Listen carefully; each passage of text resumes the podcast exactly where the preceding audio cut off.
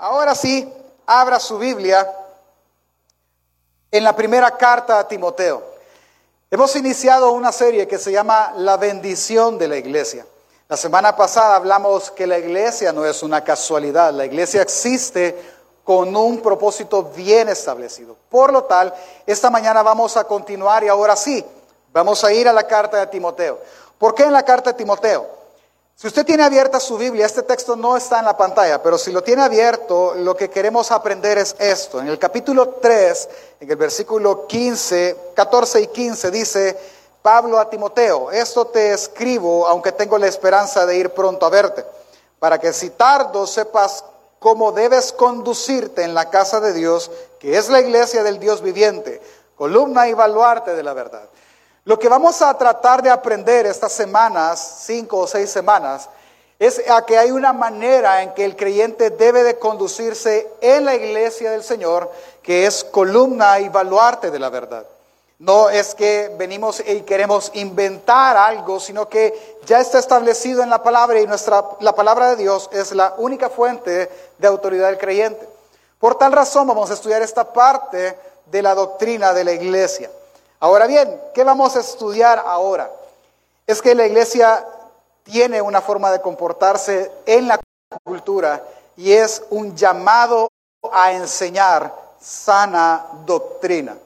Usted va a escuchar a lo largo de la enseñanza y de la serie esta palabra doctrina, que no es más que la palabra enseñanza.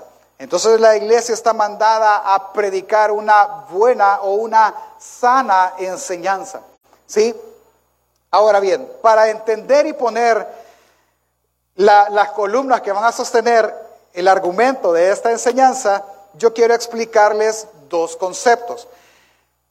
Uno, el concepto es deconstrucción. ¿Qué es eso, pastor? ¿Qué, qué es deconstruir?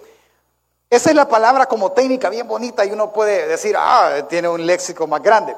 Pero la palabra de construir es, es parecido a la palabra modificar, es decir, es hacer, eh, es deshacer algo y luego volverlo a hacer con leves modificaciones.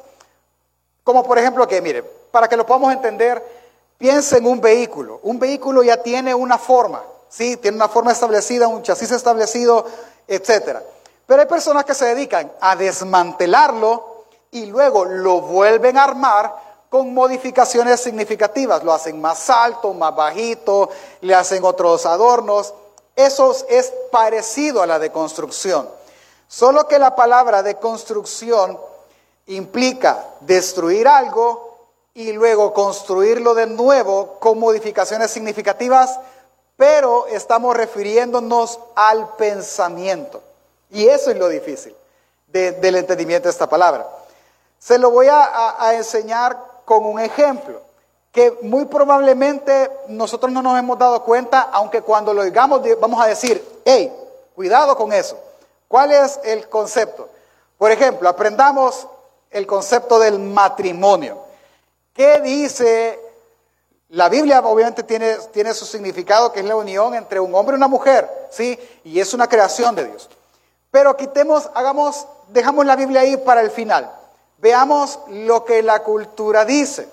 Ok, por ejemplo, el artículo 11 del Código de Familia de nuestro país dice que el matrimonio es la unión legal de un hombre y una mujer con el fin de establecer una plena y permanente comunidad de vida.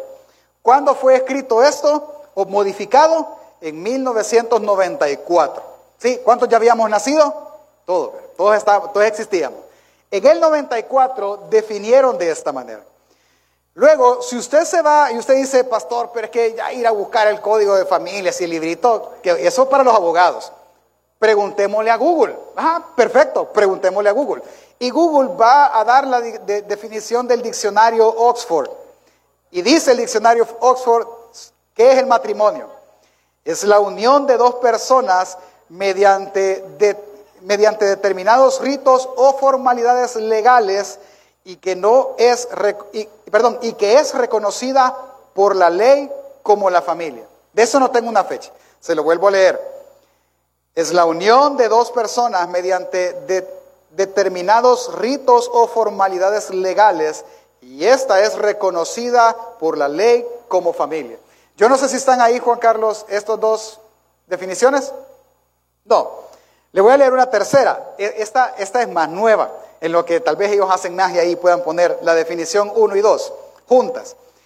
Le voy a leer una definición que dice el Código también de Familia, pero del Estado de Puebla, México. Es decir, no está a la vuelta de la esquina, pero tampoco está tan lejos.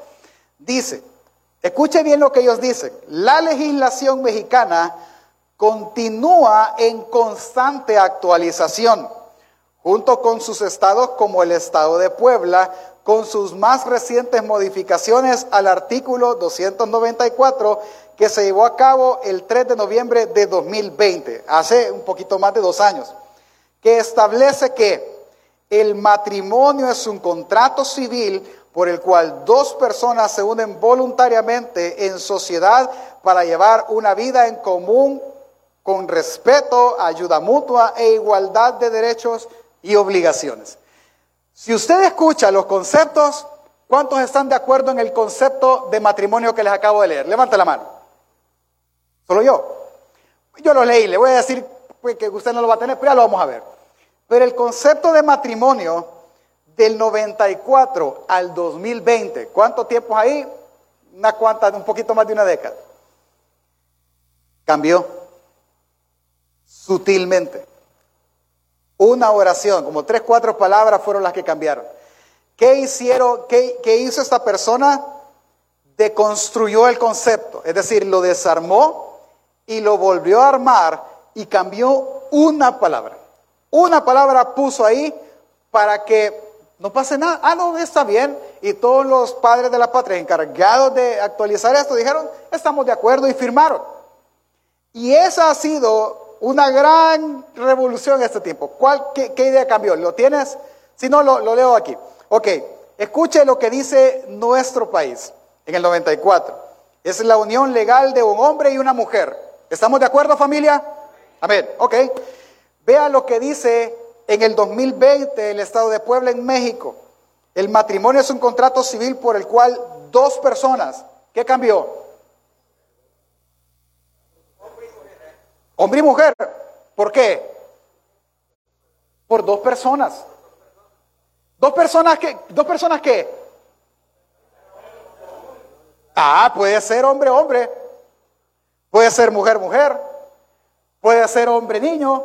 O mujer, niña. Puede ser cualquier cosa. ¿Cuál es el requisito? Dos personas. Ese es el requisito. Ellos están guardándose en que el matrimonio sí no puede ser con un gato. ¿Sí?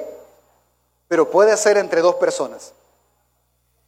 Si la ley reconoce a un niño como una persona, un viejito se puede casar con un niño.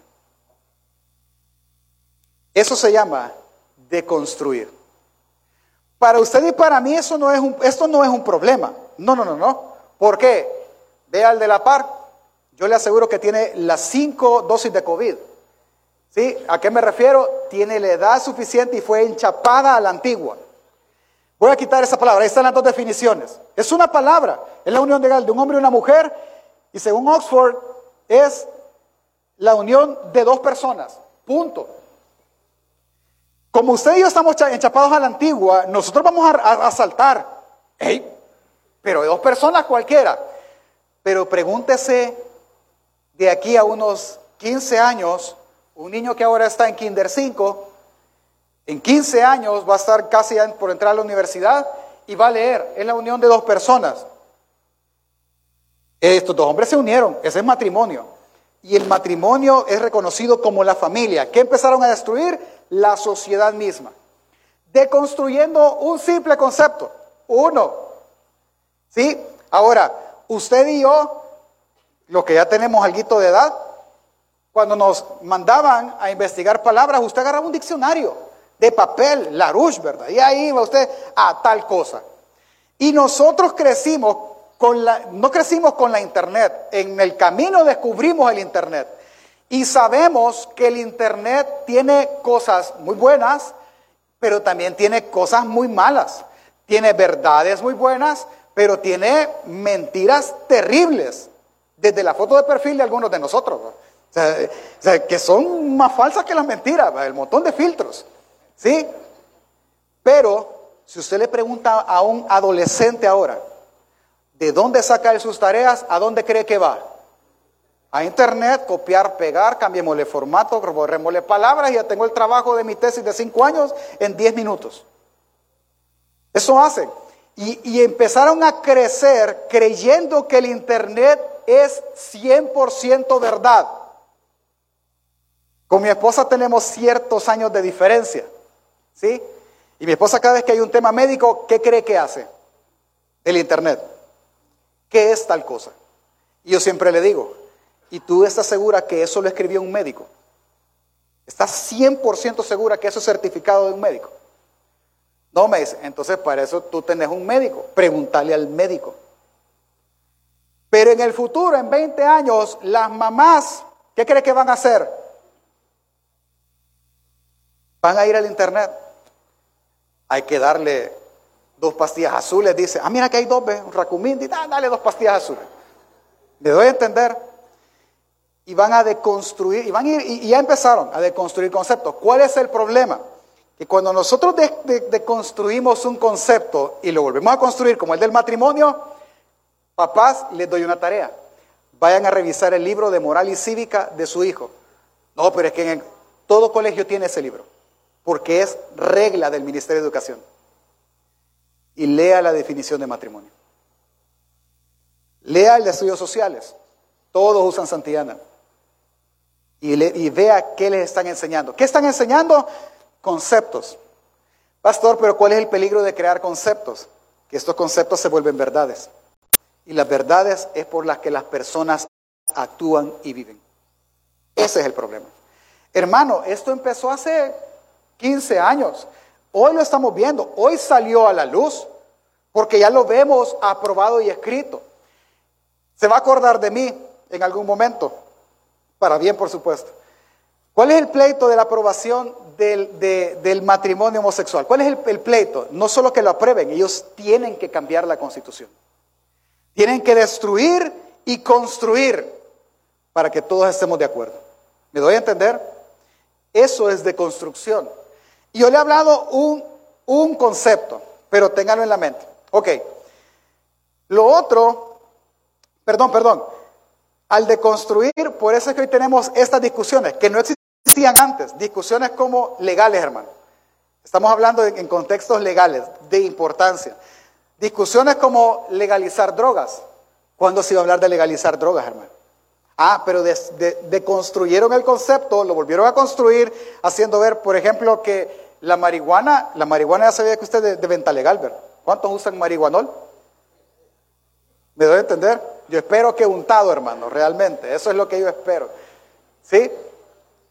El uso legal de drogas, el matrimonio entre las personas del mismo género, igualdad de oportunidades, discriminación, aborto, adopción de, parte de hombres o de matrimonios de hombres.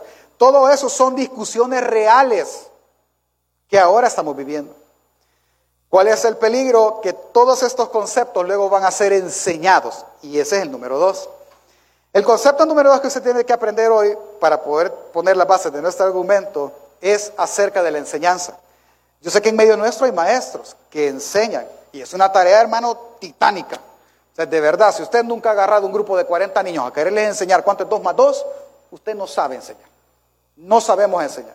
Con que con uno, hijo, hace las planas. Es que, ¿por qué pones esto? Y a borrar y rompe la hoja usted, gran cola. Se puede imaginar con 40. Es terrible. Ahora, la enseñanza es comunicar un conocimiento, ideas, experiencia o habilidades y que la otra persona pueda aprender. Eso es lo que nosotros entendemos. Pero en el contexto bíblico, la enseñanza es esto. La enseñanza busca establecer en una persona un estilo de vida en que la persona que ha sido enseñada modifique su forma de vivir. Por ejemplo, la iglesia está llamada a transmitir la palabra de Dios de tal manera que ésta pueda ser incluida y tejida en el corazón del creyente para afectar su vida. Es así. A eso nosotros le llamamos transformación por la palabra, a ese efecto. Entonces, cuando un niño es enseñado, Él viene y dice, por ejemplo, cuando empiezan a escribir, empiezan, va, empiecen con la A y empiezan los trazos, y cuando aprenden a escribir, los que tenemos hijos pequeños no me van a dejar mentir, ¿qué andan haciendo los niños? Escribiendo su nombre, andan haciendo trazos, mira, y ellos dicen, ya escribí, no se entiende nada, hermano, no es porque letra de un médico, pero ellos creen que escriben, ellos practican, es decir, que la enseñanza provocó una conducta, eso es con escribir. Y cuando en Kinder 5, en Kinder 6 les digan, tú puedes escoger, porque tú puedes escoger qué quieres ser, si niño o niña. ¿Qué va a pasar? Ellos están, hermano, deconstruyendo, enseñando y cambiando el comportamiento. Ahorita no lo vemos porque nosotros fuimos enseñados a la vieja escuela. Pero cuando los de Kinder 5 ahora estén en bachillerato, ¿qué cree que va a pasar? Es así. Y muchas películas criticando eso han salido de Hollywood y nadie ha dicho nada porque no entendemos lo que están haciendo con nosotros. Esto es clave. ¿El qué es clave? El enseñar. Es que, mire, si unimos todo esto, el principio activo está desde el Génesis. ¿Qué hizo Satanás en Génesis? Cambió una verdad. Y cuando cambió la verdad, cambió la forma de actuar de Adán y Eva, ellos desobedecieron y entonces se destruyó todo como está ahora. Es que no solo Satanás está pensando en modificar una verdad, está pensando en modificar toda la verdad. Estaba escuchando a un pastor eh, y él citaba a otro pastor, que es de un libro, no lo he leído, el libro se llama eh, Cartas eh, de mi sobrino el diablo, algo así se llama el libro, de, de C.C. Lewis. Y él es la conversación de demonios que, está, que él citaba, es una conversación de demonios donde dice, mira, Satanás, nosotros no podemos crear nada, no tenemos la capacidad, pero busca una forma para que ellos caigan. La única manera les, es buscar y tocar sus emociones. Cuando toquemos sus emociones y las manipulemos de tal modo que, por ejemplo, el sexo dentro del el sexo fue creado para el matrimonio. Eso es bueno. Es una bendición del matrimonio. Y eso está en cada persona. Ah, pues extendamos la emoción. ¿A qué? A la soltería. ¿Cómo se llama el sexo creado por Dios en la soltería? Fornicación. Y eso es pecado, que merece el infierno, según la escritura. ¿Me doy entender? Eso, ese es el patrón siempre. Entonces lo que Satanás ahora por medio de la mentira busca hacer es cambiar la fe de las personas, el comportamiento de ellas, la constitución de la familia o la construcción de las familias, el por, tanto el orden de un país y el orden del mundo. Y todos nos vamos a morir. ¿Me doy entender? Así de peligroso es esto. Es que cambien conceptos, los hagan nuevos y luego los enseñen. Y el peor error es que nosotros los agarremos y creamos que son verdad. Quiero que vea un video de algo que pasó eh, en estos días, que a mí me lo compartieron, pero me lo compartieron de una aplicación que es muy famosa. Quitamos esa parte porque no, no nos están pagando por la publicidad. Así que eh, quiero que vea este video y ponga atención a lo que pasó en una sala del Congreso de Estados Unidos.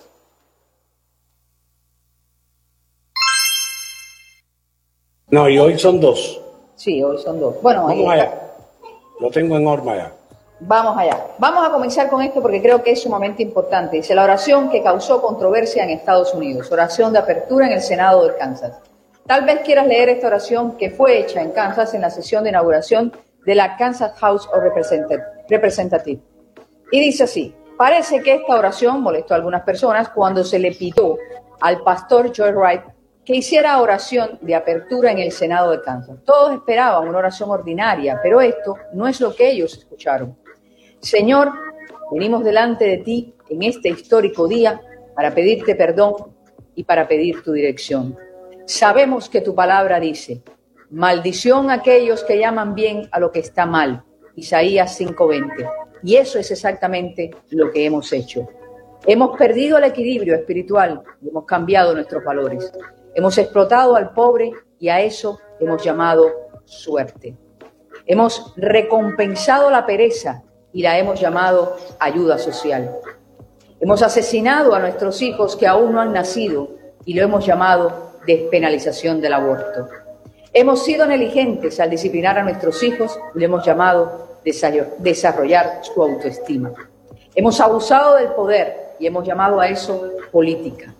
Hemos codiciado los bienes de nuestros vecinos y a eso le hemos llamado tener ambición. Hemos contaminado las ondas de radio y televisión con mucha grosería y pornografía y lo hemos llamado libertad de expresión. Hemos ridiculizado los valores heredados de nuestros antepasados y lo hemos llamado obsoletos y pasados. Oh Señor, mira en lo profundo de nuestros corazones, purifícanos y líbranos de nuestros pecados. Amén. La reacción fue inmediata. Un parlamentario abandonó la sala durante la oración. Tres más criticaron la oración del pastor, calificando la oración como un mensaje de intolerancia. Durante las seis semanas siguientes, la Iglesia Central Christian Church, donde trabaja el pastor Wright, recibió más de 5.000 llamadas telefónicas en las cuales solo 47 fueron desfavorables. Esta iglesia recibe ahora peticiones del mundo entero, la India, África, Asia, para que el pastor Wright ore por ellos. El comentarista, Paul Herbert, difundió esta oración en su emisión de radio, The Rest of the Story, el resto de la historia, y ha recibido una acogida mucho más favorable por esta emisión que por cualquier otra. Con la ayuda de Dios, quisiéramos que esta oración se derrame sobre nuestra nación por tanta semejanza con lo que está ocurriendo en nuestro país y que nazca en nuestros corazones el deseo de llegar a ser una nación bajo la mirada de Dios. Si puedes, envía esta oración a tus seres queridos y amigos y bueno, dice, y no es una cadena, en 30 días el mundo entero la habrá leído, por supuesto. Porque si... Ok, eso no fue de hace poquito, esto ya pasó ya ratos. Lo que le quiero hacer ver es que esto no es nuevo. Y hemos crecido y no hemos hecho nada por esto. La pregunta es, ¿dónde acabaremos en 10 años? Por eso, el llamado de la iglesia es a este. El, llamado que la Biblia nos hace a todos nosotros es esto, es a enseñar la palabra de modo que ésta transforme el corazón y por lo tanto la conducta de los creyentes, incluidos sus hijos, incluidos los míos, padres y cualquier miembro de nuestra familia. Por eso, hermano, deberíamos de orar y entender lo que el texto dice. Antes de ir al texto, acompáñeme a orar, por favor. Cierre sus ojos ahí donde está. Padre nuestro que estás en el cielo, permite que la luz de tu palabra alumbre nuestros ojos, nuestro camino y nos guarde de todo engaño de las tinieblas. Ayúdanos a separar la verdad de la mentira. Ayuda a discernir nuestro actuar sabiendo que te glorifica, sabiendo que lo que te glorifica a ti o lo que no lo hace. Sabiendo que quizás algunas cosas nos enorgullecen a nosotros mismos. Bendice tu palabra, Señor. Dame la sabiduría para exponer el texto. Dale la sabiduría a mis hermanos también para entender el llamado al cual tú nos llevas, Señor, y nos haces. Edifícanos, confróntanos, Señor, confórtanos también. En el nombre de Jesús. Amén. La carta de Timoteo. La carta de Timoteo es una carta dirigida a una iglesia, al obispo de una iglesia, es decir, a Timoteo y a todo el equipo de ancianos y obispos que está con él. La pregunta que vamos a, responder primero es quién es este Timoteo. Timoteo es conocido como un colaborador de Pablo o como nosotros lo dijésemos, un discípulo de Pablo. Sí, Pablo lo tomó a él y le empezó a enseñar la verdad de las escrituras al punto de tener una muy buena relación que él le llama a Timoteo mi hijo amado, refiriéndose obviamente a la relación que hay entre ellos. ¿Qué es lo que está pasando? Timoteo ahora es el pastor de la iglesia en Éfeso. Este, este eh, Timoteo, Pablo le pide que se quede en esa iglesia y si usted quiere conocer de esta iglesia, usted puede leer Hechos capítulo 19, 20, puede leer la carta a los Efesios o puede leer Apocalipsis capítulo 2 y estamos hablando de la misma iglesia. Ahora bien, ¿por qué lo deja ahí? Es la pregunta. En Hechos se narra que Pablo deja ahí a Timoteo y les da una advertencia que vamos a estudiar en una semana más adelante. Que cuando él se fuera se iban a levantar personas que iban a engañar a la iglesia enseñando otras cosas. Quiero que entienda algo, que el engaño dentro de la iglesia no es porque aquí se levante y venga entrando un hombre de negro bien vestido, se para y me quite y me diga, quiero, eh, quiero enseñarles algo errado. Eso nunca va a pasar. En la iglesia se va a parar, por ejemplo, cualquiera de medio de la congregación va a ser influyente, va a estar sirviendo y de repente se para y él va a enseñar sin, eh, sin decir nada algo errado. Y por ser dentro de una iglesia, lo vamos a agarrar como verdad, basado muy probablemente en las escrituras, y entonces vamos a ser engañados y va a transformar de repente hasta nuestro estilo de vida y nuestro estilo de adoración. Pablo sabía eso y por eso le dijo a Timoteo, le dio un mandato, te pido impidas esa mala enseñanza, que ya se estaba dando en el tiempo que la carta fue escrita. Entonces, en el contexto en el cual vamos a estudiar ahora es justamente eso. Pablo le está dando la indicación a Timoteo de que deje, que no deje, perdón, que sigan enseñando mal a la iglesia. Él escribe una carta, así que lo que vamos a leer es una carta prácticamente. Acompáñeme por favor, versículo 1 y 2 dice, Pablo, apóstol de Jesucristo, por mandato de Dios nuestro Salvador y del Señor Jesucristo, nuestra esperanza. A Timoteo, verdadero hijo en la fe, gracia, misericordia y paz de Dios nuestro Padre y de Cristo Jesús nuestro Señor. Y ahí obviamente es el saludo de la carta y alcanzamos a ver el afecto que Pablo le tiene a su hijo Timoteo como un verdadero hijo en la fe. Ahora, empecemos a ver la carta, ¿ok? Versículo 3 y 4. Y 4.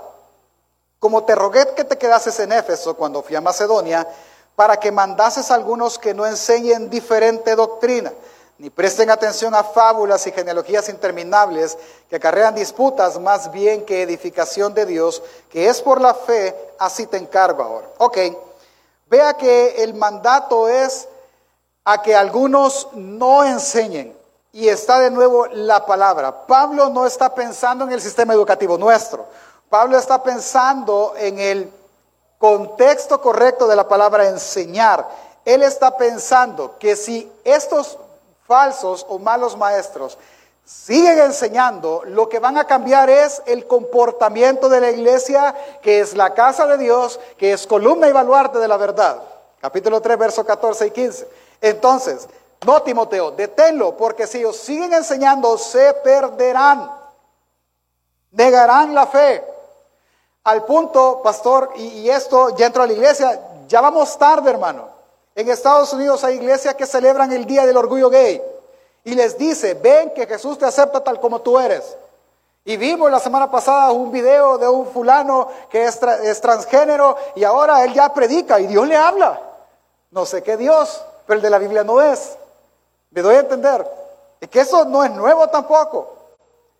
Si cambia la fe, si cambia el comportamiento, sin duda la iglesia será dañada. Por el tiempo, lo puede leer usted rapidito ahí, versículo 18 y 20. Pablo le dice que ya ha sido la iglesia afectada al punto que Himineo y Alejandro, maestros que estaban en esto muy probablemente, ya desecharon su fe, perdieron su conciencia y él ocupa esta palabra muy bonita, naufragaron en cuanto a la fe. Así que lo hemos entregado a Satanás. Esa entregado a Satanás es que los hemos sacado de la iglesia.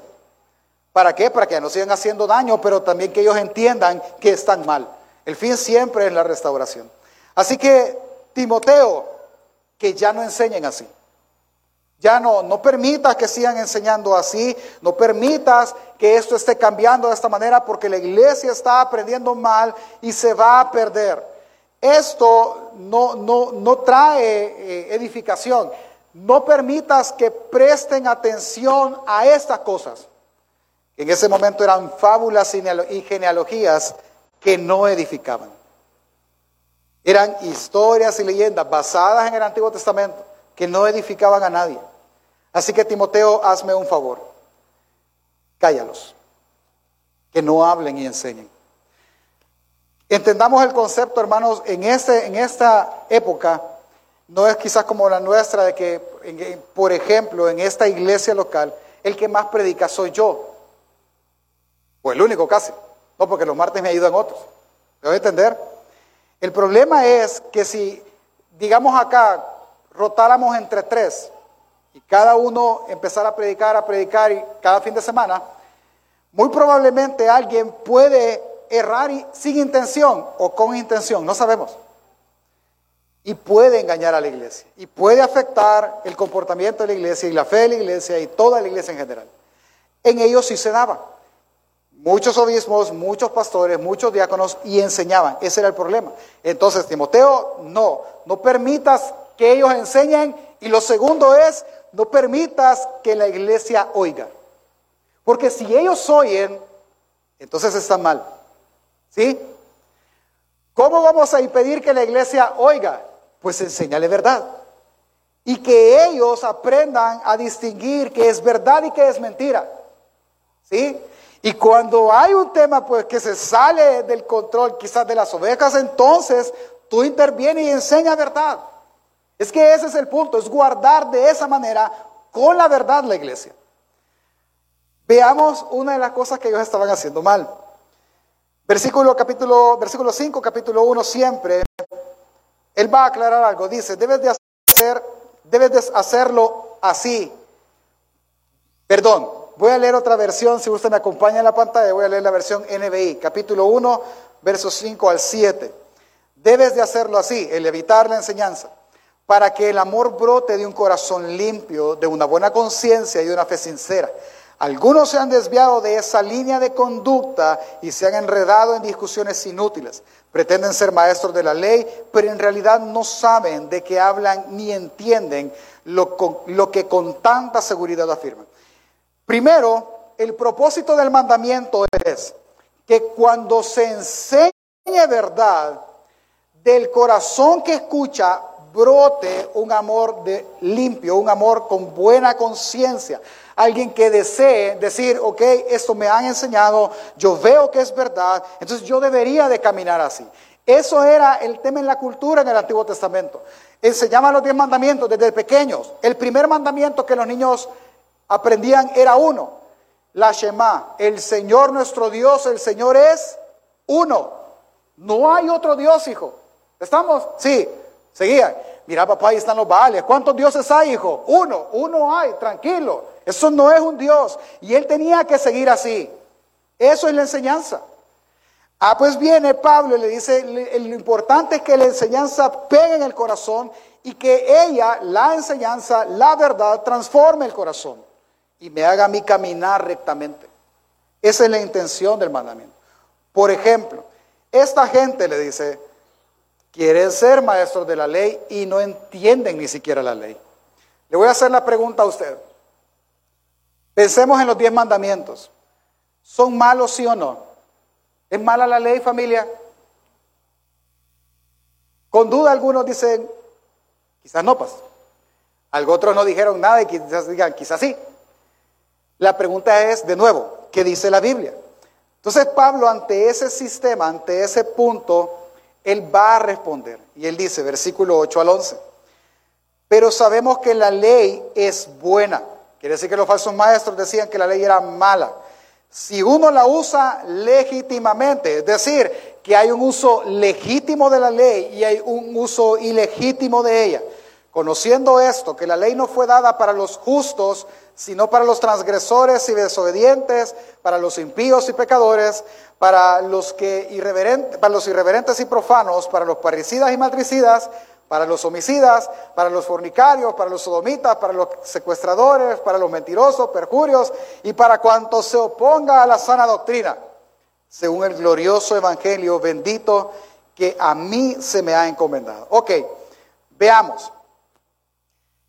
Déjeme explicarle este punto. Los falsos maestros muy probablemente decían, la ley es imposible de cumplir, por tanto es mala. Nadie se puede salvar, porque la forma de salvarte es que tú cumplas al 100% la ley. Y eso es imposible, así que no sirve. No, dice Pablo, eso no es así. La ley es buena. Pastor, ¿cómo la ley va a ser buena? Ah, es que la ley te dice, por ejemplo, no matarás. ¿Alguien aquí ha matado? Ve al de la par, vea su rostro dígale, mm, estará a la par de un asesino. No sabemos. Todos suponemos que los que estamos aquí no matamos. Pastor, que usted se fue a, un pecado muy extremo. Va, está bueno. Otra lista, otro pecado de los diez mandamientos nada más. No robarás. ¿Usted está seguro que el que está sentado ahí por error, por error, tomó la cartera o el celular que no era de él. Yo aquí me encontré un teléfono, yo se lo di al hermano Emanuel, yo no robo, no hurto. ¿Sí? No sabe, usted no sabe, no sé, no sé, no sabe usted si esta persona es un adúltero o no. ¿Sí? Ahora, ¿qué pasaría si la ley no dijera eso? No hay pecado en eso, no, no pasa nada entonces. Sería un total descontrol porque nada regula. Entonces, pastor, ¿para qué es la ley? ¿Cómo funciona la ley? Es que la ley, dice el mismo Pablo en otra carta, que es un ayo, es decir, es como una nana, que le toma la mano a usted y le dice, todas estas cosas son pecado.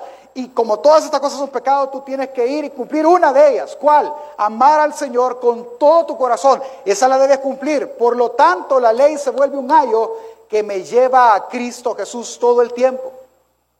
Esa es la función de la ley, enseñarme cómo vivir una vida que agrada a Dios. No me va a salvar, no, el único que me salva es Cristo, pero sí me va a indicar que yo no debo hacer para glorificar a Cristo. Por eso la ley es buena. Claro, para aquel que es adúltero, la ley va a ser un dedo señalador. Para aquel que, aquel que es envidioso, la ley va a ser un dedo señalador. Pero para aquel que, que es pecador arrepentido, pero todavía roba, la ley le es una guía a Cristo Jesús para perdón de su pecado y para transformación de su corazón. Eso es lo que él está diciendo. Así debes de enseñar, Timoteo. Te voy a poner un ejemplo, versículo 12 al 14. Dice, doy gracias a Dios que me fortaleció, a Cristo Jesús, nuestro Señor, porque me tuvo por fiel poniéndome en el ministerio. Habiendo yo sido antes blasfemo, perseguidor e injuriador, mas fui recibido a misericordia porque lo hice por ignorancia e incredulidad. Pero la gracia de nuestro Señor fue más abundante con la fe y el amor que es en Cristo Jesús. Entonces viene Él y Él dice, la ley me dijo a mí que yo era un blasfemo. Yo mataba a creyentes, pero la ley me hizo ver que yo ofendía a Dios y Él me hizo, Él me recibió a misericordia y todavía me puso en el ministerio. Es que la gracia de Él es mucho más abundante que el señalamiento de la ley. La ley solo me indica el camino a Cristo y Cristo me recibe en su gracia. Para eso hay ley. Cuando yo conocí la ley, cuando yo conocí la verdad, yo fui transformado. Está diciendo Pablo. Ya no mato a la iglesia, ahora la edifico. Ya no callo este mensaje, ahora lo extiendo. Eso hace la verdad, Timoteo. No permitas que enseñes. Guarda de que enseñen mal a la iglesia. Por lo tanto, dice. Y vamos aterrizando ya. Timoteo 1, capítulo, versículo 15 y 17 dice, palabra fiel y digna de ser recibida por todos. Esa frase es es como la que Jesús decía, de cierto, de cierto os digo, es decir, de verdad, de verdad. Esa frase es, esto es verdad lo que le voy a decir.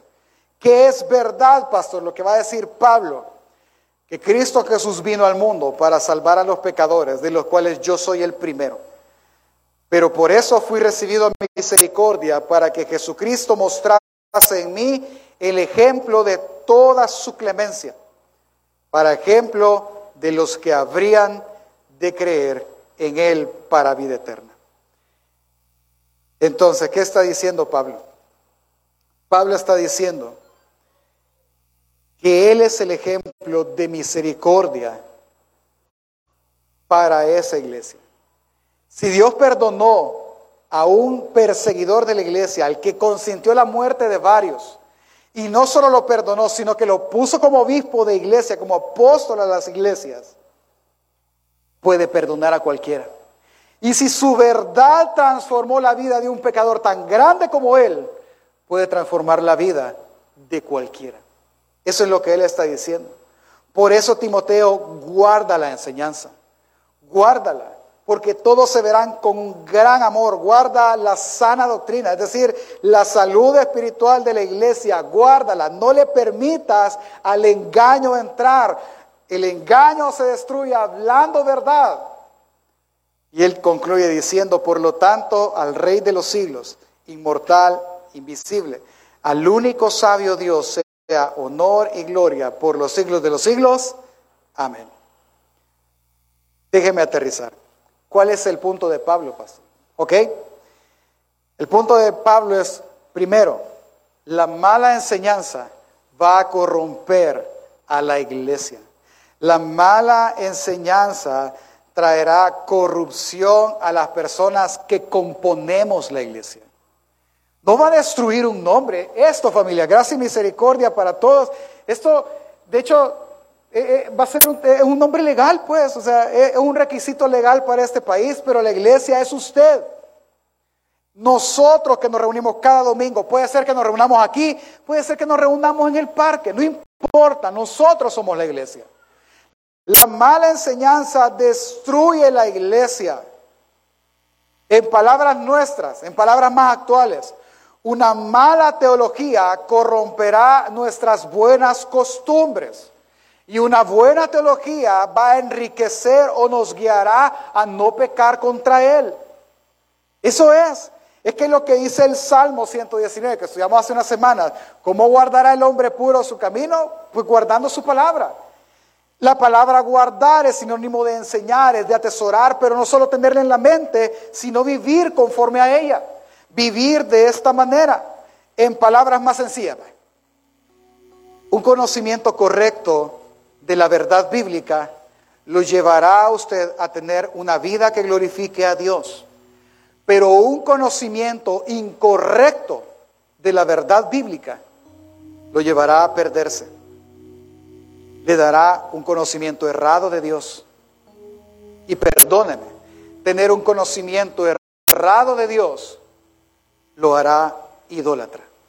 Y nuestro corazón idolatra fácilmente, hermano. Se lo voy a explicar. Digamos que usted va y, en otra iglesia o en la iglesia Gracias sobre San Salvador, otra, otra parte. Digamos que algunos hermanos van a Guatemala y ya se encuentran con Pastor Carlos o con Pastor Manuel allá o con cualquier otra persona.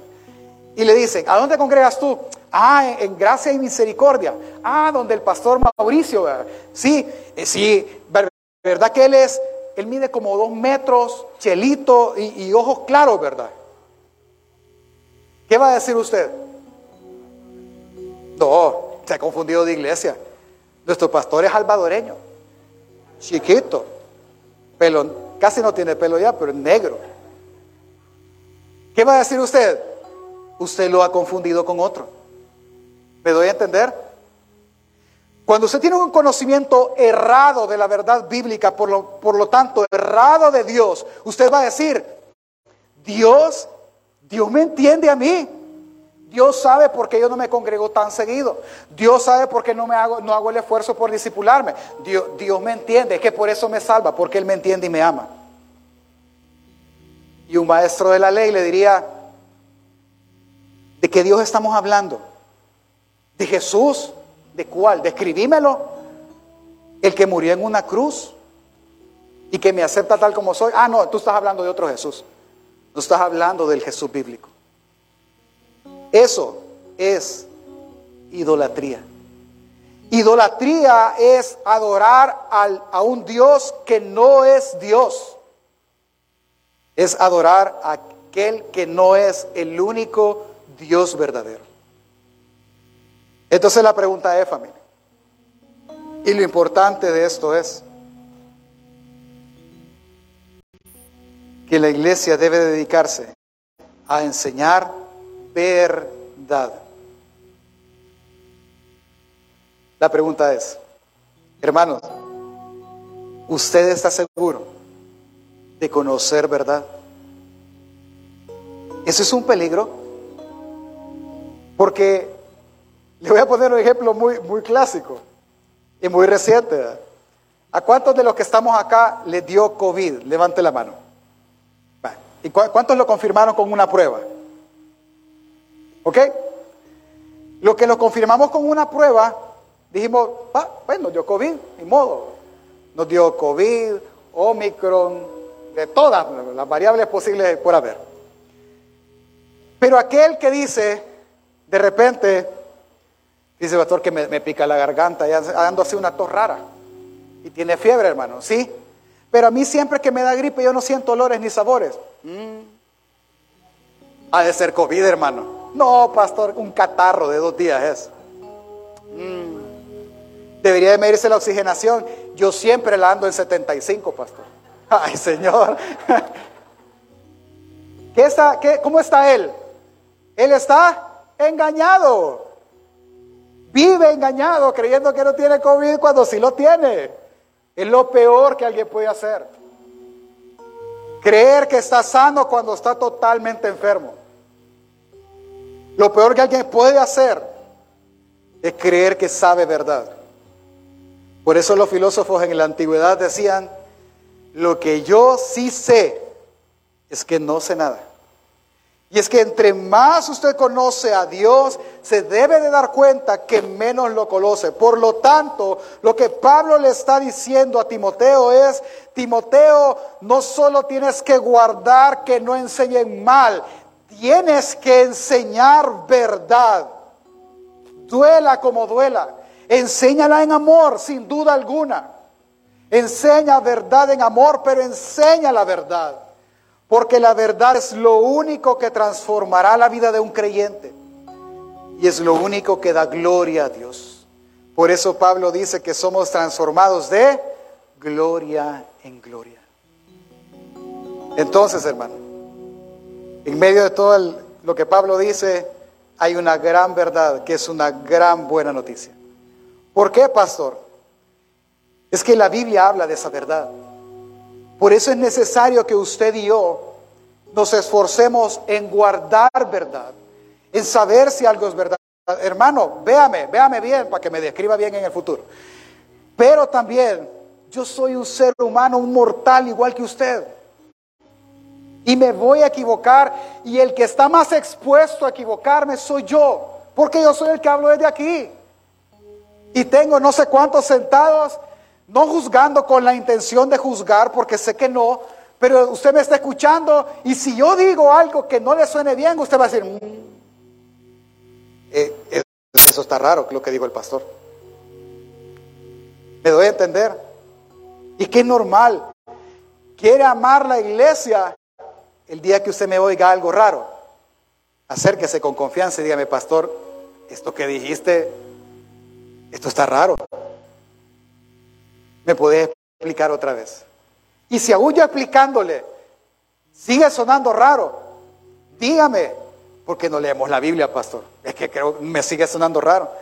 Hasta que lleguemos a la verdad de la fe, a la unión y esforzarnos en mantener unido el cuerpo, no solo físicamente, sino en una misma fe. La Biblia dice eso. ¿Cuál es la, la gran bendición de esto? Juan 17, 17 santifícalos en tu verdad. Guárdalos en tu verdad y solo tu palabra es verdad. ¿Cómo sigue la buena noticia? Juan 8, 31 y 32. Dijo entonces Jesús a los judíos que habían creído en él, si vosotros permanecéis en mi palabra, seréis verdaderamente mis discípulos y conoceréis verdad y la verdad los hará libres. Es que ¿Libres de qué, pastor? Libres del yugo de la esclavitud del pecado.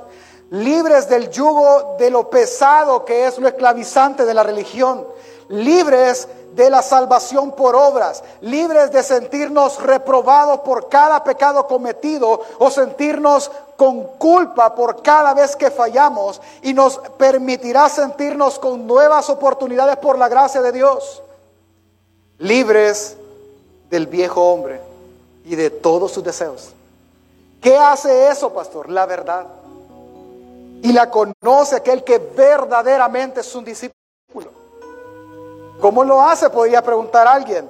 Juan 16.3 dice, pero cuando venga el Espíritu de verdad, Él os guiará a toda verdad, porque no hablará por su propia cuenta, sino que hablará todo lo que oyere y os hará saber las cosas que habrán de venir. ¿Quién tiene esa función en la iglesia? ¿Quién tiene esa bendición? El Espíritu. El Espíritu que tiene aquel pecador arrepentido, dice la palabra, lo acabamos de leer, que lo va a guiar a toda verdad. Señor, yo no sé si esto es verdad o mentira, ayúdame. Muchos, muchos a veces decimos esta palabra, discernir. Discernir se oye, no sé, como digerir, ¿verdad? Algo similar. Pero simplemente es apartar, es dividir. hay que discernir la verdad, es decir, hay que apartar lo que es mentira y tomar nada más lo que es verdad. Eso lo hace el Espíritu. El Espíritu lo inclina a la verdad. Porque Él, pastor, Juan 1.17 dice, pues la ley por medio de Moisés fue dada, pero la gracia y la verdad vinieron por medio de Jesucristo. Es que toda esta verdad es traída por Cristo Jesús, que por pura gracia y misericordia ahora habita en nuestros corazones. ¿Cuál verdad, pastor? La verdad que el Padre lo envió a salvar pecadores. Tú has pecado, Dios ha venido a salvarte a ti. Tú has cometido pecado tras pecado tras pecado. Él puede perdonar pecado tras pecado tras pecado, porque cuando abunda el pecado, sobreabunda aún más la gracia. La verdad de la resurrección es que Él, el que hizo resucitar a Cristo Jesús, hará resucitar a su debido tiempo a todo pecador arrepentido la verdad de tener esperanza de que Jesús fue a preparar un lugar para que nosotros podamos estar con Él. La verdad de que Él regresará por aquellos que nos hemos arrepentido. Y sus vidas serán totalmente transformadas por ella. La verdad que dice que no moriremos eternamente, sino que resucitaremos. Y la verdad que dice que seremos transformados de gloria en gloria. Que un día estrenaremos este cuerpo del cual nos quejamos todo el tiempo. ¿sí? Yo siempre se los he dicho y en amor se los digo. Ve al de la par así, así, descaradamente. Dígale, has venido a una iglesia enferma. Dígale. ¿Cómo así, pastor? Sí, enferma del colon, enferma de la cabeza, enferma del estómago, de todo, de todas las enfermedades tenemos. Nosotros fuéramos un buen estudio clínico. Sí, de todo. Y entre más años cumplimos, más dolores nuevos estrenamos. Es que, ¿sabe cuál es la esperanza para una iglesia como nosotras? Que la Biblia, que es verdad, dice que un día nuestros cuerpos serán transformados y tendremos un cuerpo semejante al de la gloria de Cristo Jesús. Cero dolores, hermano. Páseme ese lapicero que se me cayó, se va a tirar, va a dar vuelta y te va a saltar y se lo va a dar al hermano. Sin dolor alguno. Sin pensar me voy a quebrar. Nada. Eso es verdad. ¿Y sabe qué más es verdad? 1 Timoteo 1.15 dice, palabra fiel y digna de ser recibida por todos. Cristo Jesús vino al mundo para salvar a los pecadores, de los cuales yo soy el primero. Tú eres un pecador, hay una verdad que no debes de ignorar. ¿Cuál? Él vino a salvarte. Él vino a transformar tu vida y a darte vida en abundancia. Y la contraparte de esta verdad es que la iglesia y el mundo entero necesita conocer verdad, familia. Por lo tanto, el llamado para ti y para mí es a enseñar la palabra de Dios de modo que ésta transforme el corazón primero de nuestras vidas de las vidas de los que nos rodean, y que ella y solamente ella transforme la conducta del creyente. Yo no sé en qué momento la iglesia creyó que el propósito del Evangelio era hacerte próspero. Yo no sé en qué momento la iglesia creyó que puede ganar el favor de Dios haciendo y pactando con Dios, como si Dios necesitara de algo que tú y yo tenemos para darte un beneficio. Yo no sé en qué momento la iglesia creyó que el Evangelio trata de estar, eh, de estar viendo, del bienestar del hombre y no de la gloria de Jesús. Yo no sé en qué momento la iglesia creyó en cosas que la palabra no dice, mucho menos enseña.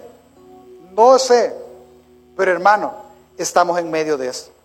La iglesia es columna es sostén de la verdad y es defensa de la verdad. Por lo tanto, la iglesia está llamada a aprender, a guardar y a enseñar verdad. La pregunta es, ¿la conoces? Si no la conoces, tienes lo que Dios te permita vida para conocerla y una vida eterna para terminar de conocerla. Nunca nos alcanzará el tiempo, pero debemos de pensar hoy. Es interesante que el padre de toda mentira siempre ha querido transformar la verdad en mentira.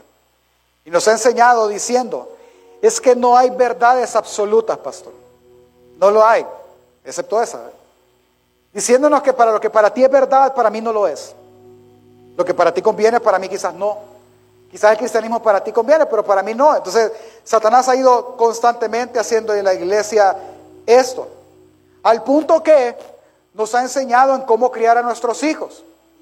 A mí me da risa ahora cómo se refieren a esta generación. Esta es la generación de cristal. Todos ganan, nadie pierde. ¿Sí? Hay que tratarlo con cariño. Se cayó el niño, corren 10 a traerlo. Yo siempre, yo iba con mi hijo a uno de los entrenos que él tenía y estaba con otro pastor amigo. Y siempre los mirábamos jugar y cuando se golpeaban, se caían y, el gran relajo y todos se detenían viéndolo y levantándolo y todo.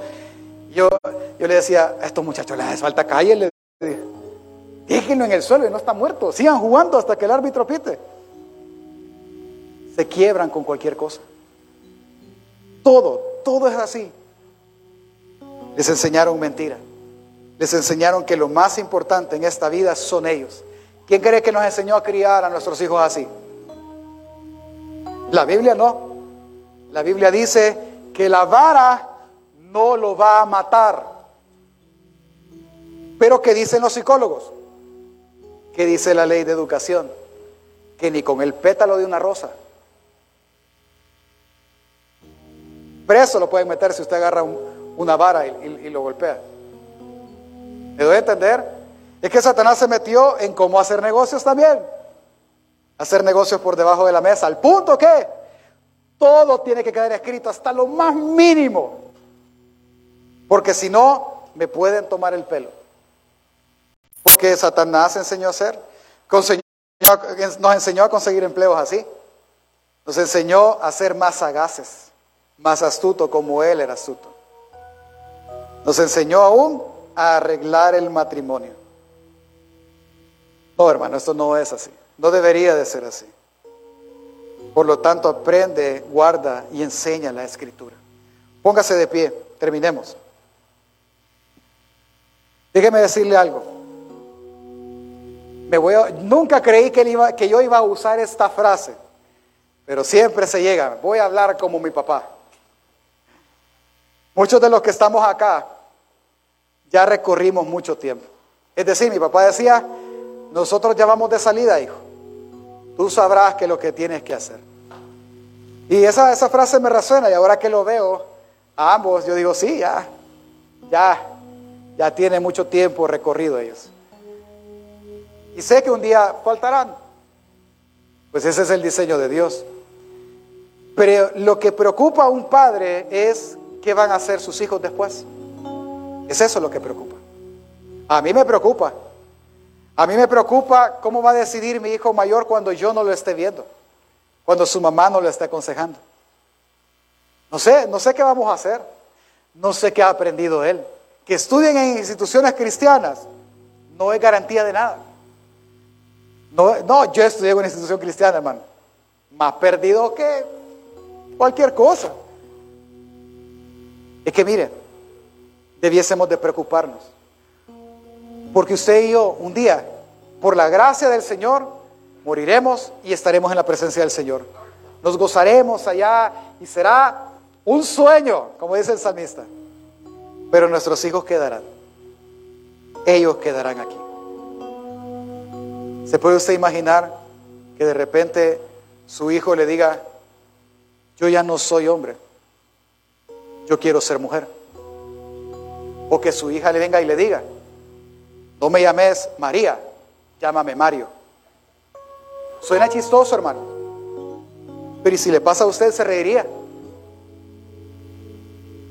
¿Qué pasaría si de repente su hijo que está padeciendo X cosa venga y le diga, mira mamá, hay alguien que me vende a mi marihuana y cuando él me la da, yo la compro porque es legal, yo me siento bien, fíjate. ¿Qué pensaría usted? ¿Qué pensaría si, si viene su hijo y le dice, mira, me voy a casar? Hijo, no conocía a tu novia, no es mi novio. ¿Qué, pensaría? ¿Qué, qué haría como papá, como mamá? Si su hijo de repente Empieza más rebelde de lo normal. Todos son rebeldes por defecto, hermano, por el pecado que hay en nosotros. Pero de repente aún más y aún más y aún más y aún más. ¿Qué va a hacer?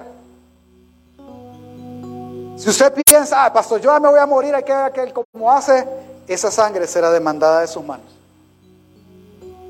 Lo que debes de hacer hoy es, hermano, le voy a hablar en salvadoreño, dejémonos de tonteras, hermanos. Estamos hablando de la vida de nuestros hijos.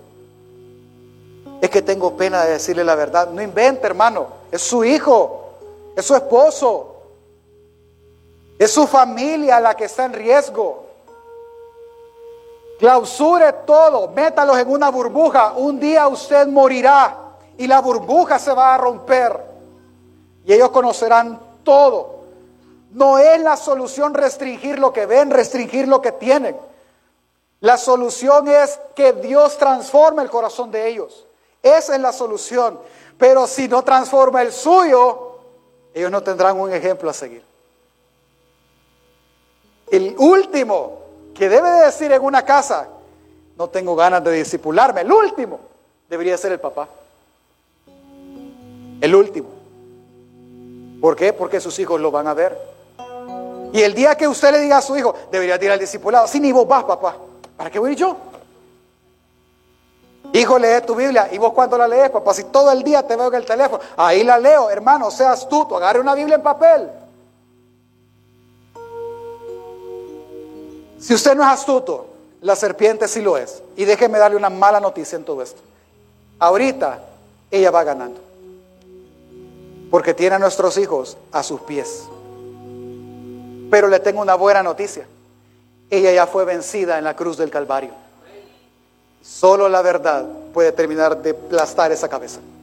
Así que hermano, salga de su comodidad, defienda la iglesia, usted es columna y es baluarte de la verdad. Ámela, apréndala, guárdela y enséñela, principalmente a sus hijos. ¿Quiere hacerlo práctico? Lea su Biblia todos los días. Lea libros que le ayuden a su crecimiento espiritual. Pida al Espíritu en todo momento que le ayude y lo guíe a toda verdad. Y por último, diariamente examine su corazón y piense si su corazón está parado en la verdad o no.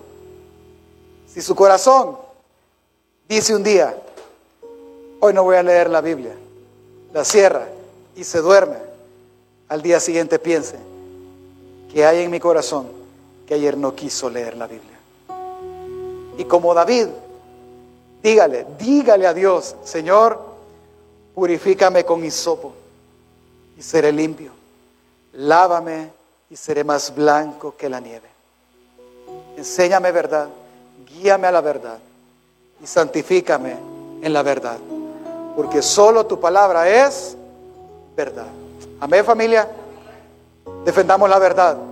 La iglesia está llamada a defender la verdad.